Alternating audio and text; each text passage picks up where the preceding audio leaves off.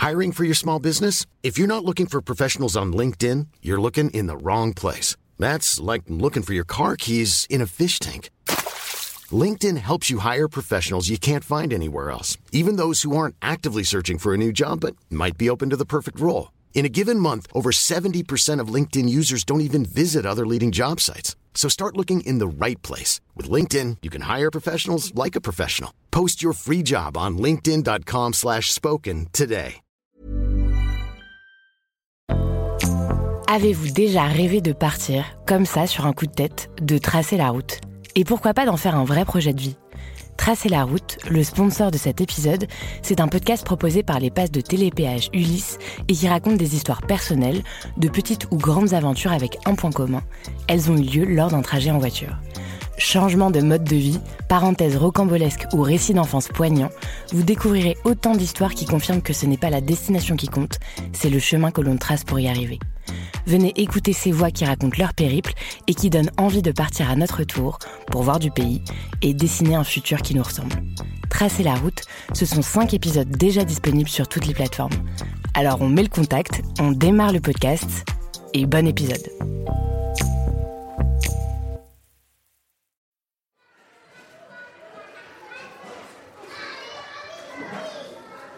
Février 2016.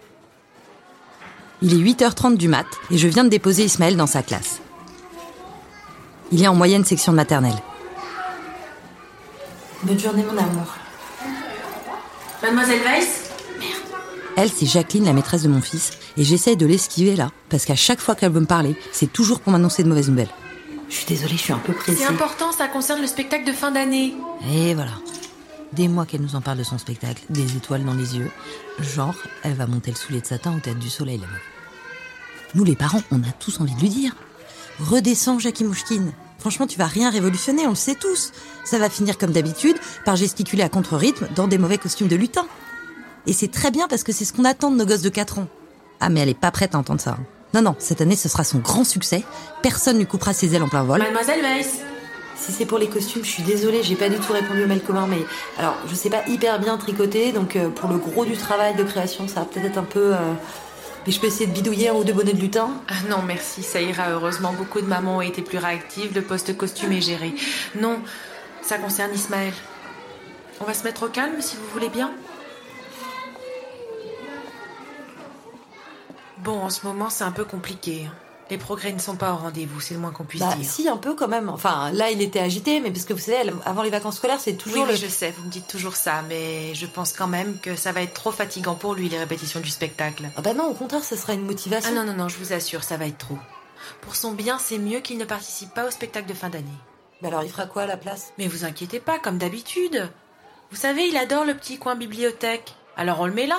Il peut s'allonger par terre avec son doudou, regarder le plafond, bouger ses petites pattes. Il sera très bien. Mais on peut pas au moins essayer? Non, il vaut mieux pas. Ça le mettra en position d'échec. Mais il peut pas faire juste un mini-rôle? Et non, il y en a pas, la pièce n'est pas écrite comme ça. C'est dommage. Un mais- caillou, il peut bien. Il y a bien un caillou, il peut bien faire un caillou? Non, il n'y a pas de caillou dans cette pièce. L'intrigue se passe dans le désert. Voilà. Bon, écoutez, n'insistez pas, je vais pas revoir toute la dramaturgie de mon spectacle à trois mois de la représentation juste pour lui.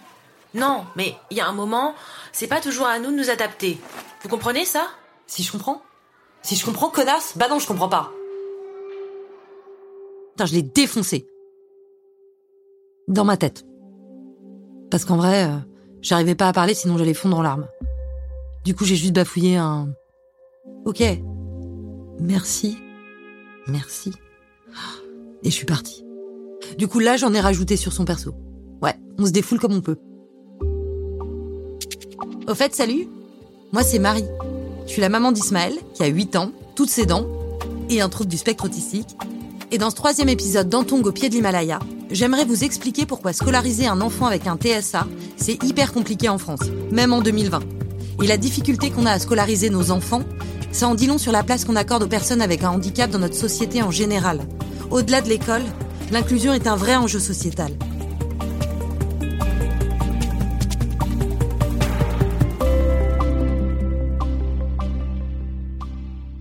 L'école en France, quand t'as un enfant avec un handicap, c'est souvent la loterie. Ah, on n'est pas en Suède. Là-bas, ils incluent tout le monde. Les autistes, les aveugles, les trisomiques. T'as pas de main C'est pas grave, viens. T'apprendras à écrire avec tes coudes. Et ça se passe très bien, je crois. Mais en France, c'est sûr que c'est pas la même ambiance. En 2005, on a inscrit dans la loi que tout enfant en situation de handicap avait le droit d'être scolarisé. Donc déjà, avant ça, rien n'obligeait l'État à le faire. Mais une loi, c'est pas un coup de baguette magique. Il faut du temps et des moyens pour que les mentalités et les institutions évoluent.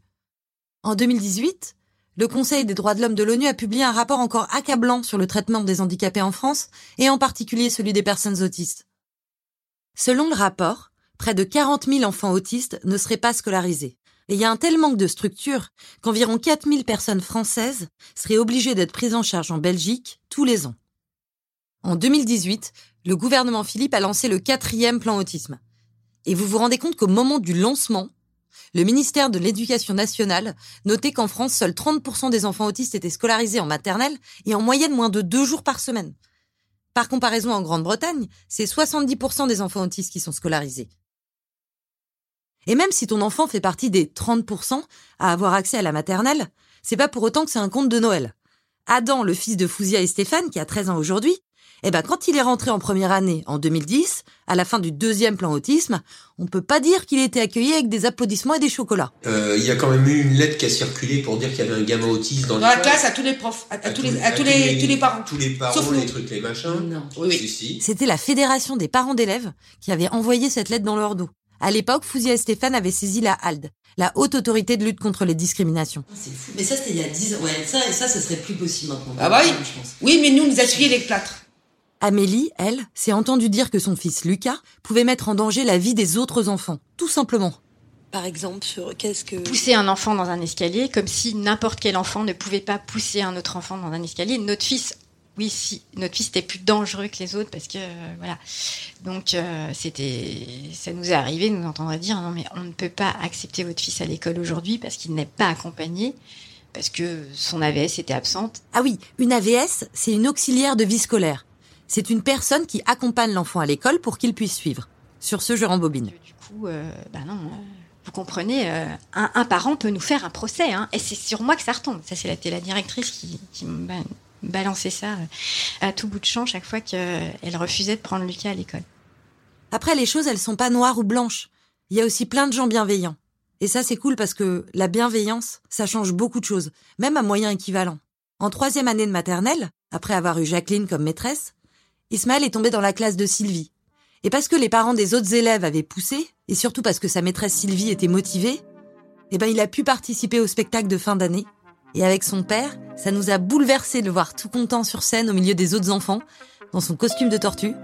Ouais, parce qu'en plus il jouait le rôle d'une tortue, alors qu'il est hyperactif, donc un contre-emploi. Il a été magique.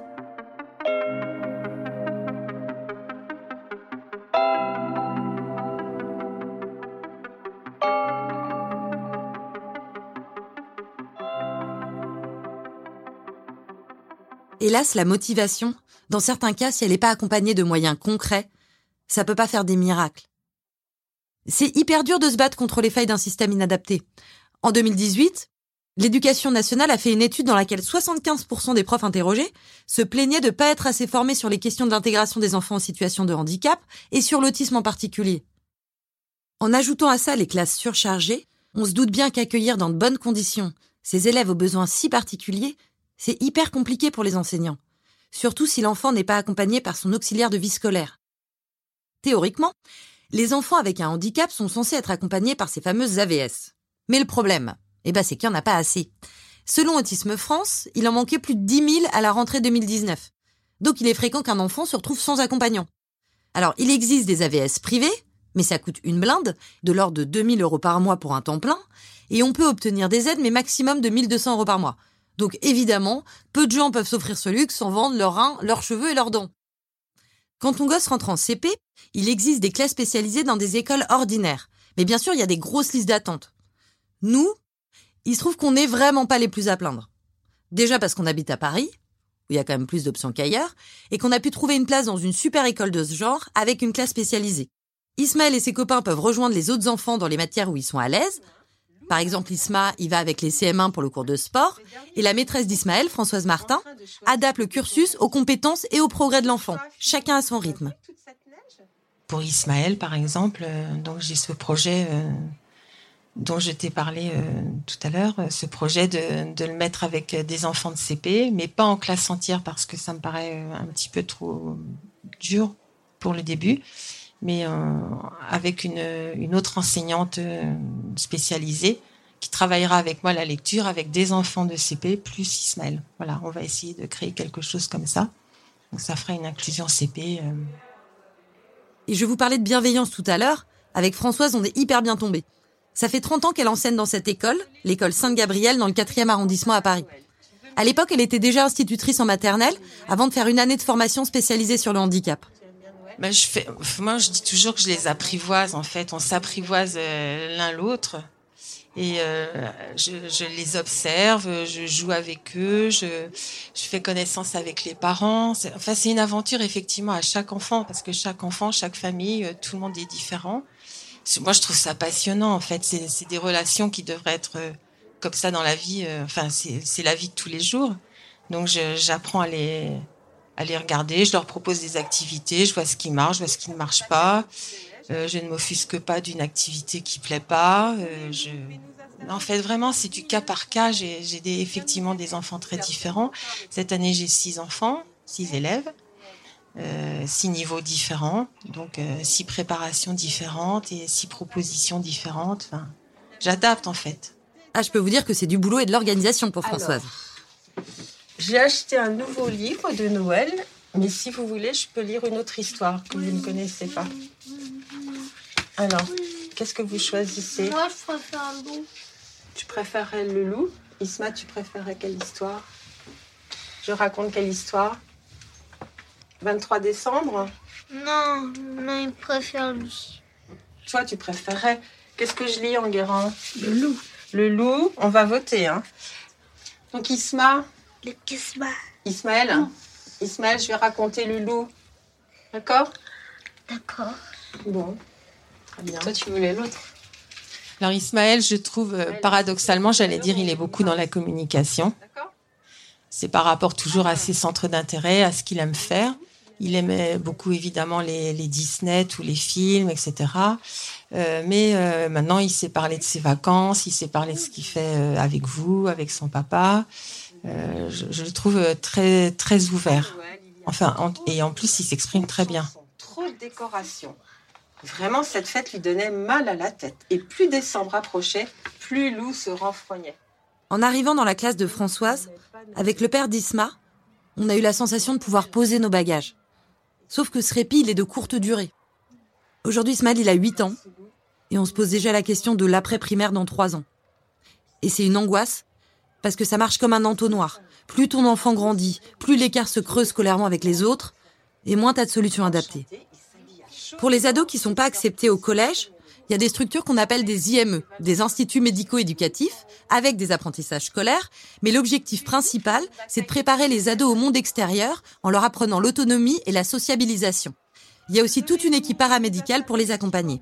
Sur 3 à 4 ans à venir, il n'y a pas une place en IME. Il n'y a pas de place. Le compliqué de la chose, c'est qu'il n'y a pas de place. Donc on le sait très bien. Donc il va falloir vraiment que bah, que les parents, euh, enfin, qui peuvent se remettre à créer des, enfin, comme les parents fondateurs de cette classe et d'autres classes, C'est les parents qui créent les les centres et qui ont, qui peuvent avoir des bonnes idées. Il faut en fait toujours euh, toujours avancer. Et on peut pas se contenter de rester sur ce qui est acquis, puisqu'il n'y a pas assez de place. Qu'est-ce que déteste Détester, ça veut dire ne vraiment pas aimer du tout, du tout. Il n'aime pas Noël, il déteste Noël. Il n'aime pas Noël, il déteste Noël. Oui, c'est curieux ça. Plus loin, Lou s'arrêta chez son ami Joshua. Ce dernier était dans son salon, en train de choisir des décorations. À l'origine des classes comme celle d'Ismaël, il y a souvent eu ces fameux parents fondateurs dont parle Françoise. C'est des parents qui sont arrivés bien avant moi, bien avant Isma, des décennies plus tôt. Ils ont pris les choses en main, ils ont retroussé leurs manches pour faire bouger les choses et ils ont construit des trucs là où il n'existait rien. La classe d'Ismaël, Françoise l'a créée il y a 30 ans, au début des années 90. Elle se souvient encore d'avoir peint les murs de la salle de classe avec les parents. On a vraiment tout fait. C'était des années, euh, des années un peu magiques. Évidemment, on pourrait plus refaire ça comme ça. Filou en se léchant les babines. Maintenant, je suis le roi de la dinde farcie et de la bûche au chocolat.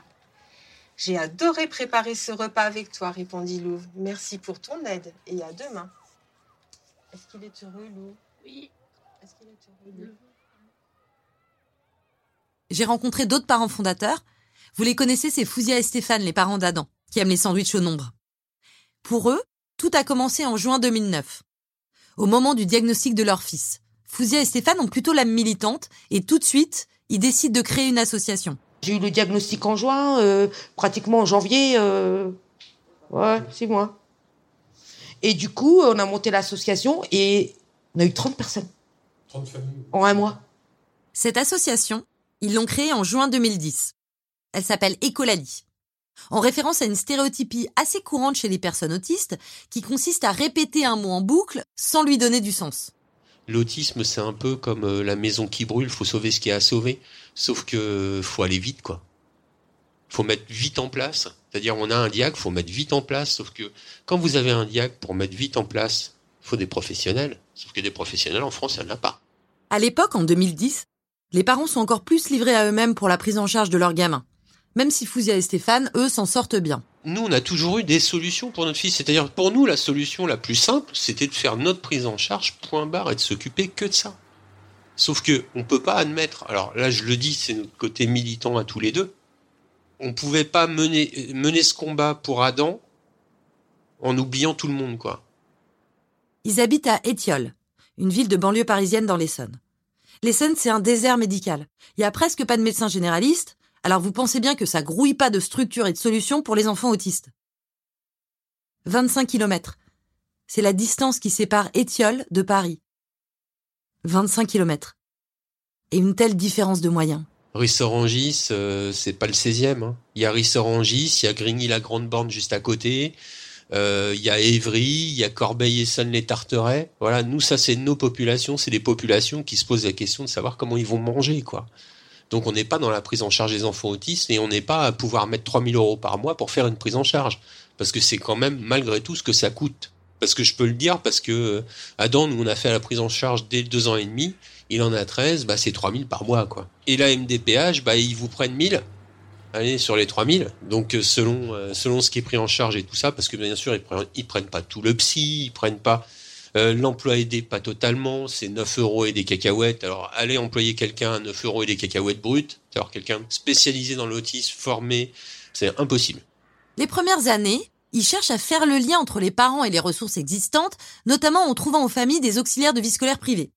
Mais rapidement, ils se disent que ça suffit pas surtout pour les enfants en bas du spectre qui sont pas scolarisés, qui sont pris en charge à domicile. Leur ambition, c'est de créer une structure qui centralise tout, l'école, les soins et les loisirs. Pour ça, il leur faut un lieu. Et qu'on allait voir tous les élus avec notre super projet, et que tout le monde nous disait Ah, super, super, bravo et tout. Voilà, mais pas un sou. Et puis, euh, et puis un jour, j'en ai eu assez. Un vendredi, on a dit à tout le monde On ouvre l'école dans notre jardin. Et donc là, parce que là, on est donc euh, là, on est chez Fouzia. Voilà.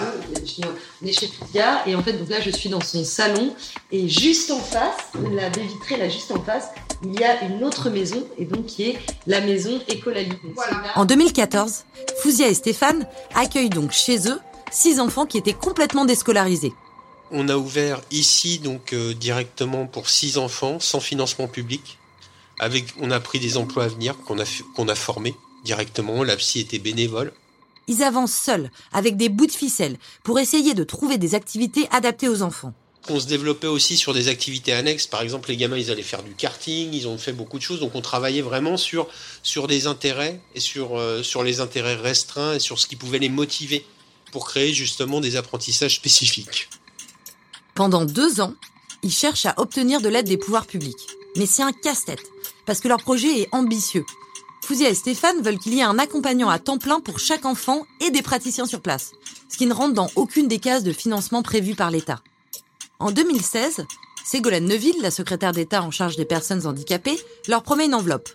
Mais celle-ci s'accompagne de normes et obligations qui retardent tout. La ligne d'arrivée est repoussée de quelques mètres, voire même de quelques kilomètres. la situation se débloque pas. Et en 2017, arrivent les élections présidentielles. C'est la fin du mandat de François Hollande. Les financements ne sont toujours pas là. Et pour Fouzia et Stéphane, c'est le chaos. Bonsoir à vous qui nous rejoignez. Qui d'Emmanuel Macron ou de Marine Le Pen succédera à François Hollande à l'Élysée Toutes les promesses des élus et toutes les décisions budgétaires sont suspendues. Un nouveau gouvernement, ça veut dire retour à la case départ. C'est l'entre-deux tours. Il reste une semaine pour obtenir l'enveloppe promise par la secrétaire d'État. J'ai annoncé que je commençais et j'ai commencé ma grève de la faim le 1er mai. Forcément, une grève de la faim, ça attire l'attention. Fouzia et Stéphane reçoivent le soutien de plus d'une centaine d'associations et collectifs, dont Autisme France et le collectif Autisme. Bah alors, euh, ça s'est passé. Alors, en plus, c'était un peu euh, pas humoristique. C'est qu'en même temps, on faisait les boucles du cœur euh, chez Carrefour pour récol- récolter des fonds pour l'association et on vendait des crêpes. Donc, le troisième jour, qui était un mercredi, euh, bah, je faisais des crêpes à Carrefour. alors que je faisais la grève de la faim. À vous, t'as mangé des petites crêpes jours. Non, ah, non, non, pas du tout. Alors, ah, non, euh, Je plaisante. non, mais c'est c'est vrai, tu, tu fais bien de le dire parce que non, moi j'ai vraiment rien pris du tout. Je perdais un peu la tête d'ailleurs. Et là, enfin, au bout de six jours, le 6 mai 2017, la veille du deuxième tour, les fonds sont là. Trois ans après avoir accueilli ses six premiers enfants dans leur jardin, Fouzia et Stéphane ont enfin des financements publics pour ouvrir une vraie structure. Depuis, la maison Ecolali continue son travail de prise en charge de proximité dans des nouveaux locaux plus adaptés à Rissorangis grâce au soutien du maire de la ville. Mais quelque part, le combat qu'on mène, bah, il sert à ceux qui arriveront derrière.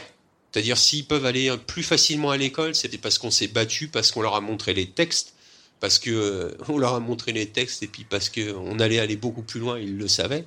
hein. Et donc ça, les derrière, bah, les autres parents qui sont arrivés, bah, c'était plus facile. Aujourd'hui, le gouvernement dit vouloir ouvrir massivement les portes des écoles ordinaires aux enfants handicapés.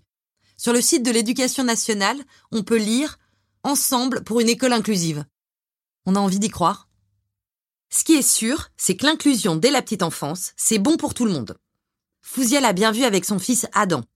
À 6 ans, il a été scolarisé avec son AVS dans l'école primaire de leur ville, il y a fait toutes ses classes, et la cohabitation avec ses petits camarades neurotypiques s'est très bien passée. Et dans la classe, comme ils avaient grandi avec Adam, euh, c'était son, c'était son, leur pote. Pour l'aider à communiquer, Adam avait un classeur avec des dessins qui représentaient des objets ou des concepts qu'il pouvait montrer aux autres pour s'exprimer.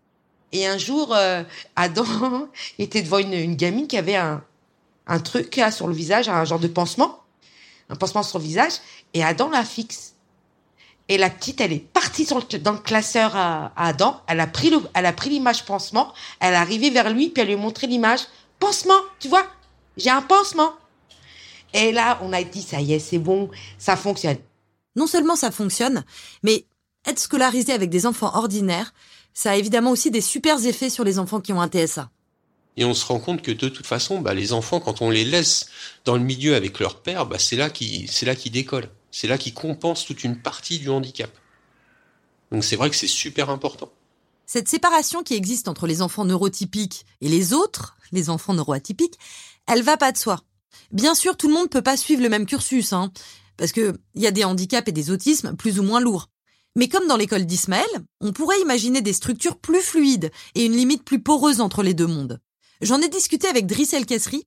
C'est un éducateur spécialisé aujourd'hui à la retraite. À la base, il était prof de français. C'est un amoureux des mots.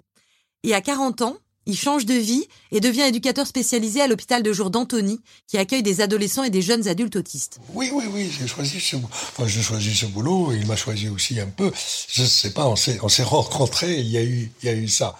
Donc c'était jamais, j'ai jamais eu un projet de vie ou de carrière, donc avec des enfants autistes. C'est la rencontre qui fait que bon, tout d'un coup, on devient, euh, je dirais, euh, humain. Il est notamment connu pour avoir fondé un journal emblématique, Le Papotin, qui est écrit par des personnes autistes. De par son métier, il a beaucoup réfléchi à cette rupture entre l'éducation des personnes neurotypiques et celle des jeunes dont il s'occupait. Tu nous avais raconté, euh, je sais pas si tu veux raconter une anecdote où tu avais mélangé dans la même classe, des, euh, dans une classe de philo, je crois. Oui, oui. C'était quoi ça? Bah, c'était un, c'était un coup qu'on avait fait à Claude Allègre. Claude Allègre, c'était le ministre de l'Éducation nationale de 97 à 2000. 1944, Claude Allègre n'est pas forcément le plus calme. Au PS, on le surnomme Vulcano. Ah, vous ne levez, vous vous levez pas. Directeur de cabinet, ça va. Tout le monde était mélangé dans la salle de classe. Et il savait pas qui était qui, et c'était assez, euh, assez amusant. Et c'était pas très confortable pour lui. Donc, j'avoue très honnêtement que c'était un sale coup. Mais euh, et il y a un, lycéen, un jeune lycéen, qui lui a dit euh, pourquoi, euh, pourquoi ils n'ont pas droit à l'école.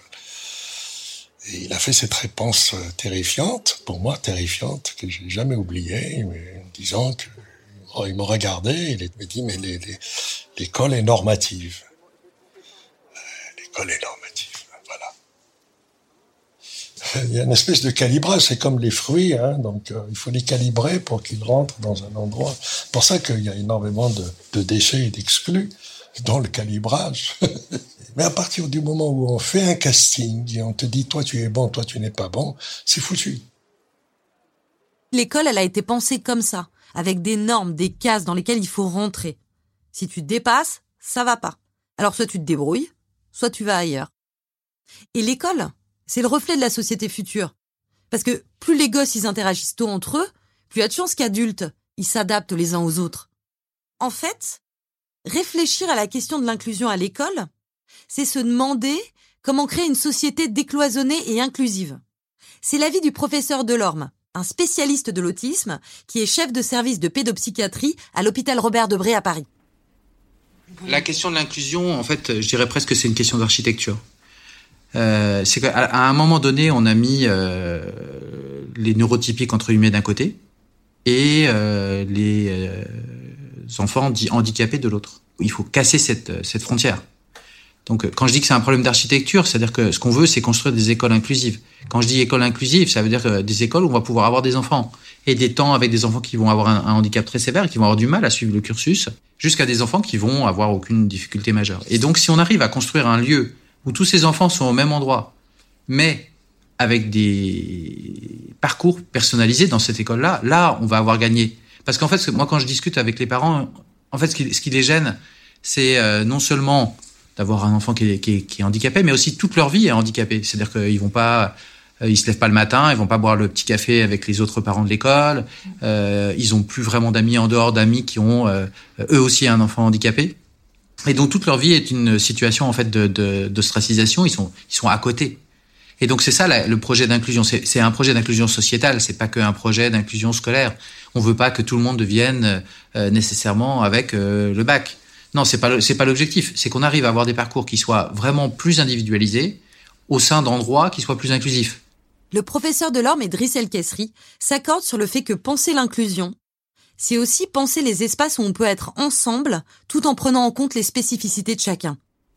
Et quand je dis que c'est un projet d'architecture, bah, c'est qu'en fait on est en France et qu'on a des bâtiments qui sont un peu historiques et qu'il faut repenser euh, le citoyen et sa cité parce que effectivement euh, pour pouvoir inclure bah, il faut des nouvelles classes il faut qu'on arrive à faire des temps de récréation qui soient un peu distincts parce que un enfant qui a un handicap euh, qui est assez sévère il va avoir du mal à se retrouver dans un endroit euh, très bruyant avec plein d'enfants qui vont courir dans tous les sens et donc oui il y a, y a, des bénéfices à l'inclusion mais il faut que ce soit euh, encore une fois bien bien pensé à chaque fois que tu fais quelque chose d'extra je dirais pour euh, arranger le confort de quelqu'un qui est en difficulté, qui a un handicap, ça profite aux autres.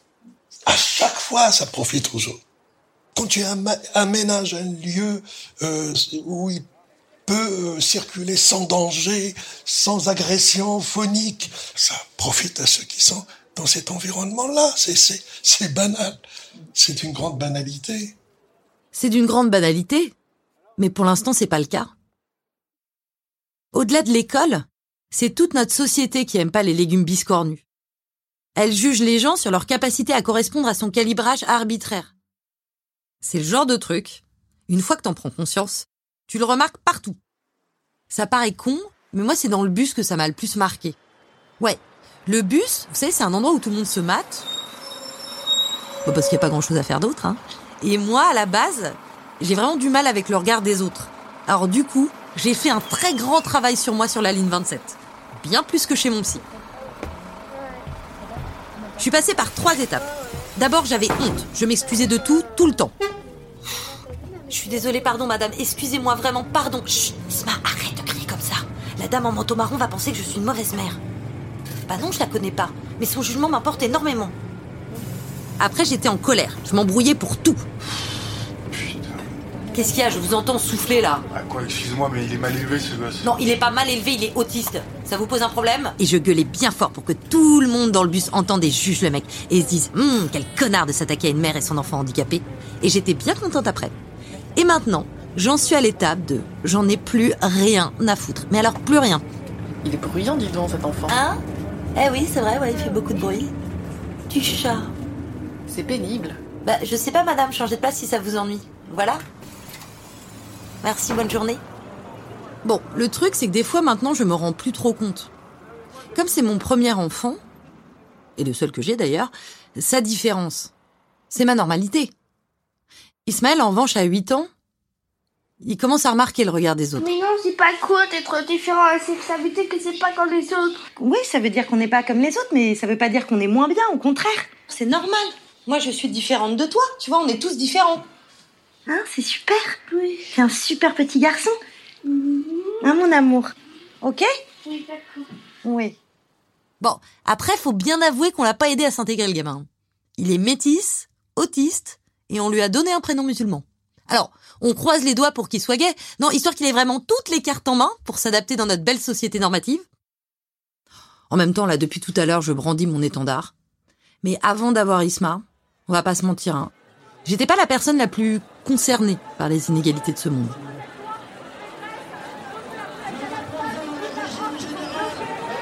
Aller marcher pour le droit des sans-papiers Oh merci, t'es trop mignonne, c'est hyper sympa, mais je préfère faire mon sport en salle. Mais embrasse-les pour moi. J'ai voulu savoir si les autres parents avaient aussi changé de regard depuis qu'ils vivent le handicap de leur enfant au quotidien. Et Galad, le père de Balthazar, m'a répondu très franchement. parce que ça a changé chez nous.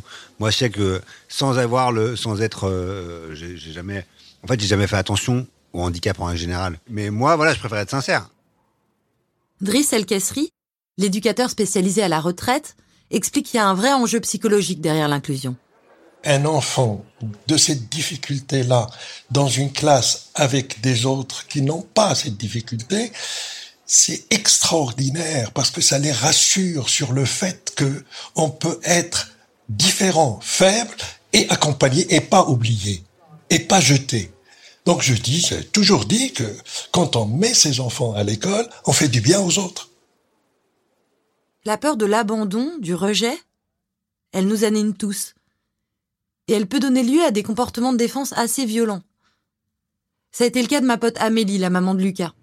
Par contre, euh, moi, je me souviens étant enfant, comme j'ai pu être méchante et injuste envers les plus faibles, parce que parce que tu, ouais, je pense que je n'étais pas un enfant qui avait particulièrement confiance en elle, donc du coup, bah ma manière de de de de, de me sentir bien dans mes pompes, c'était de m'insérer dans un groupe social. Donc, pour s'insérer dans un groupe social, il faut montrer que si s'il y en a un plus faible sur lequel on, va s'acharner, ben moi, je faisais partie de ceux qui qui pointaient du doigt euh, celui qui était. Enfin, J'allais pas forcément aider les autres en disant non, laissez-le, laissez-le, laissez-le tranquille. J'étais plutôt dans le camp de celui qui disait oh là là, oh non, il est trop nul. Voilà. Donc là, je me rends compte que vraiment, j'avais, euh, rien compris quoi.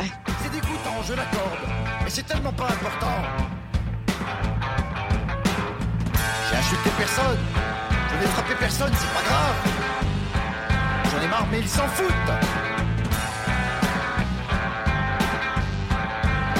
C'est ça qui me met en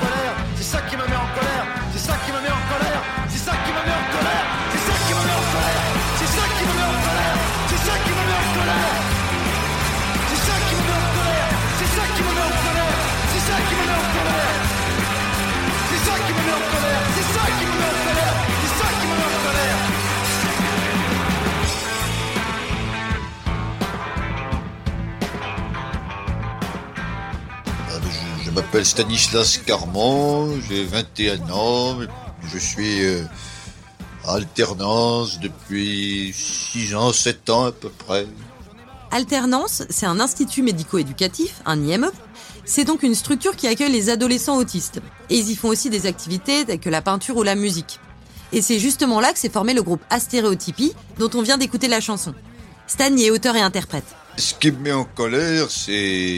ben, je l'ai dit très bien dans ma chanson, c'est quand les gens se moquent de moi. Ben, Beaucoup de gens se sont moqués de ma différence, des choses comme ça. Et, et ça, je l'exprime dans mon texte. Mais ceux qui se moquent de la différence, c'est ceux qui la connaissent pas. Ce qui me met en colère, c'est qu'il y a des gens qui disent que je suis fou.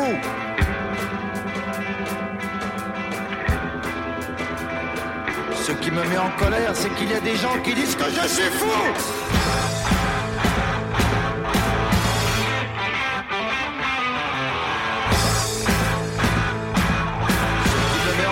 C'est qu'il y a des gens qui disent que je suis.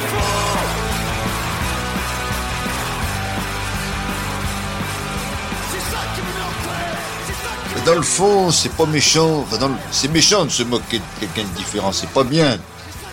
Mais l'intention de la personne qui va se moquer, c'est pas d'être méchant, c'est que se moquer en vérité, c'est pas pour le plaisir de rejeter, c'est une manière de se protéger, comme on connaît pas, c'est une peur en fait de se moquer, c'est ça.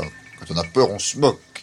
Au centre de loisirs, quand j'étais petit, effectivement, beaucoup de d'enfants au centre de loisirs, à Boulogne, où j'allais, on disait que j'étais bête.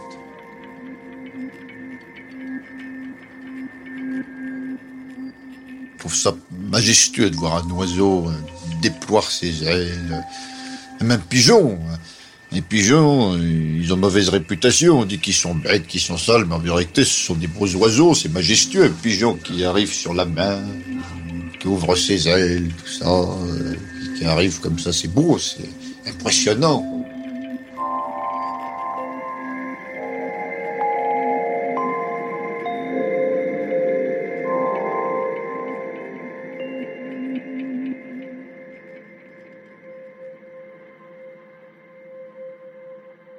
Les efforts extraordinaires que font ces enfants, ces jeunes gens qui sont dans cette souffrance pour venir vers nous, on ne fait pas le millième pour aller vers eux.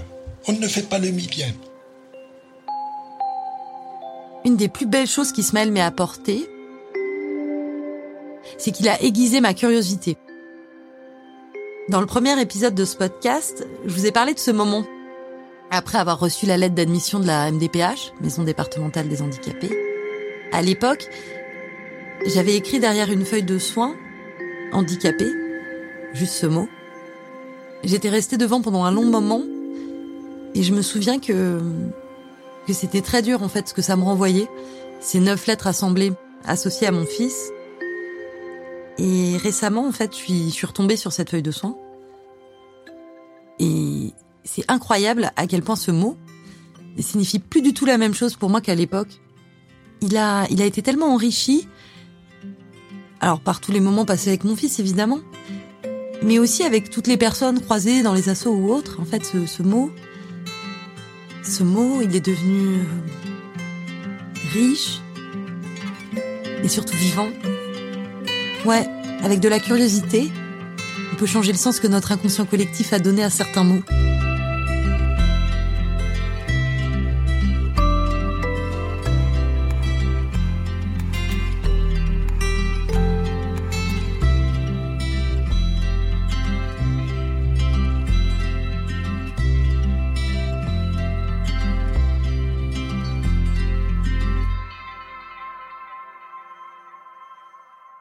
Les sujets abordés dans cet épisode peuvent susciter des émotions et des questions.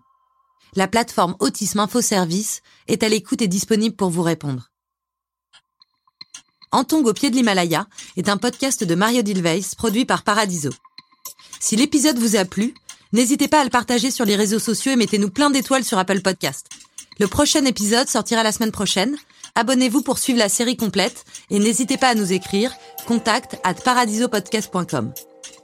Mario Dilweis et Adélie Pochman-Pontet ont écrit les épisodes. Les interviews ont été menées par Chloé Mailleux et Mario Dilweis. Le montage et le mixage est de Tim Dornbush. La musique est une composition originale de Cédric Sentence. La productrice est Jeanne Boézek. Chargée de production Nathalie Matera. Stagiaire Anne-Cécile Kiri et Lucine Dorso. Supervision du projet Lorenzo Benedetti.